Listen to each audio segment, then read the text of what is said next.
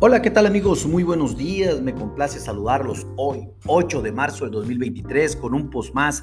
Hablemos de finanzas y de commodities con Cofimex. En este espacio vamos a platicar de lo que está aconteciendo con el mercado de bonos y tasas de interés en los Estados Unidos y México. Déjenme informarles que los rendimientos de los Estados Unidos presentan ligeros cambios. El bono a 10 años baja 2 puntos base para situarse en 3.94%. El bono a 5 años baja 1 punto base para situarse en 4.30%. Y el bono a 2 años sube 1 punto base para situarse en 5.02%.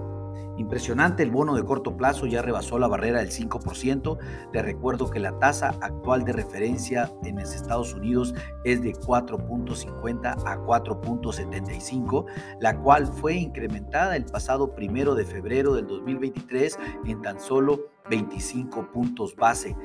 La próxima reunión de política monetaria por parte de la Fed de los Estados Unidos es este próximo 21 y 22 de marzo, donde se espera que la Fed incremente la tasa de interés en al menos 50 puntos base.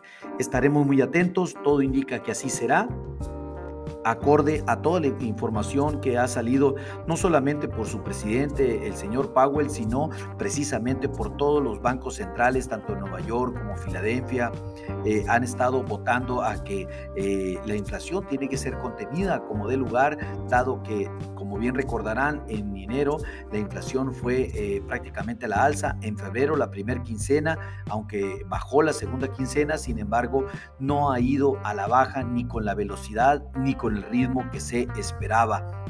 Lo mismo para México, los rendimientos del el bono eh, mexicano, pues prácticamente registraron una muy fuerte alza el día de ayer. El bono DC24 de corto plazo subió 16 puntos base para situarse ya en niveles de 11.20%. Impresionante eh, definitivamente el bono de corto plazo en México.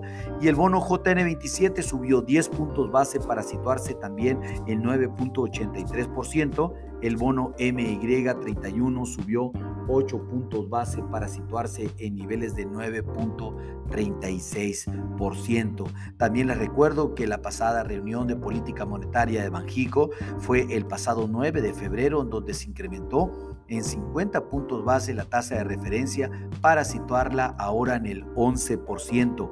Estamos esperando para el día 30 de, este, de marzo la próxima reunión de política monetaria por parte de Banjico, en donde también esperamos que al menos incremente en un cuarto de punto la tasa de interés como máximo 50 puntos base. Vamos a ver qué sucede. Seguramente eh, va a haber un incremento importante en los Estados Unidos. La inflación no da, no da de sí. Eh, estamos ante un proceso en el cual se requiere poner más dinamismo a la baja en la inflación, lo cual pues el instrumento más activo que existe hoy por hoy a nivel internacional definitivamente pues son las tasas de interés.